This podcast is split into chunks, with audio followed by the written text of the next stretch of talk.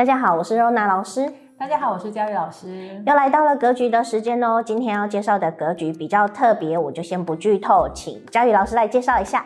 好，今天的格局名字叫做日月照地。这个日呢，指的是太阳星；月呢，指的是太阴星。那这两颗星呢，必须在同一个宫位里面。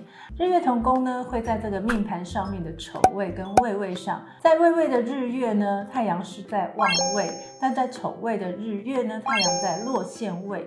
那一般人都会认为格局呢，说的都一定说是命宫这个宫位。可是呢，如果呃命坐日月的人呢，他个性上呢，会出现一下太阳一下月亮的两种不同的想法。那尤其是在落限位的日月，这个时候呢，太阳是在不亮的位置上面，那太阴呢是在旺位，可是呢，太阴的亮度呢是来自于太阳。那双星组合的时候呢，还是以前面的这个星曜为主，因此呢。这个人的个性会出现一下子太阳，一下子又月亮，那这样会让人家感觉你是一个很表里不一的一个人。那在古人的这个儒家教育的社会体形态之下呢，就不喜欢表里不一的人。所以呢，这边指的日月同宫呢，就不会是在命宫里哦。好，来我们看一下下面的这个注解。下面注解写的是呢，日月临田宅，是也喜居木库。日月同宫呢，要在田宅宫，所以这个格局的组合呢，要在田宅宫才算哦。喜居木库的意思是说呢，呃，喜欢在命盘上面的四墓地，也是所谓的四库地上面哈。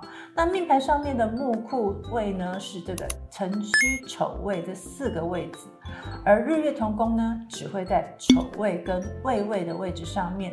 但是最后一句他写的是喜居木库，喜欢在木库位内啊，让人家会觉得说，那应该是不是辰位跟戌位日月对拱的这个太阳跟太阴的对面宫位也算是日月照壁呢？好，其实呢，这个格局说的是。丑位跟未位，太阳太阴同宫才算是日月照壁哦，并且必须要在田宅宫才算数。日月同宫呢，除了代表自己的居住房子呢能在高地，而且呢，这也代表说你有身份有地位。如果其他煞星在三方之内的话呢，它也算是个聚财纳气的好风水。好，那这个连带延伸的含义也代表说呢，可能会有两个房子的意思，或者是呢。两个家的意思，或者是两个住所啦，更甚至于衍生出可能会有金屋藏娇的这个意思在里面，因为会有白天一个家，晚上一个家。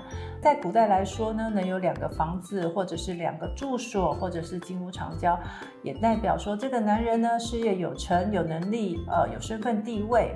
所以在古代来说呢，它是一个不错的格局。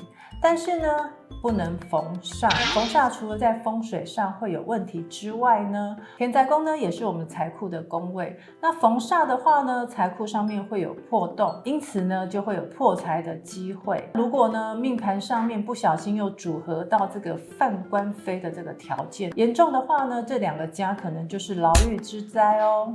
因此呢，好的格局呢要组合到相对应的条件。最好是化禄或者是化权。那化禄呢，原本是没有多出来的给你，那有机会呢，就是会有多出来的房产。化权呢，有掌控主双控制的意思，因为呢，你要掌控自己的这个房子或者是财库，这样子也才会比较有机会哦。所以今天介绍的日月照壁格，是不是很有别于以往我们其他介绍的格局呢？最后呢，不忘了就是再提醒大家，日月照壁其实是要运线走比较算，本命盘不太算，本命盘只能说，哎、你应该有一个还蛮不错、和乐的家庭。好，那今天格局呢，我们就介绍到这边了。喜欢的朋友帮我们按赞、订阅、开启小铃铛，我们下次见喽，拜拜，拜拜。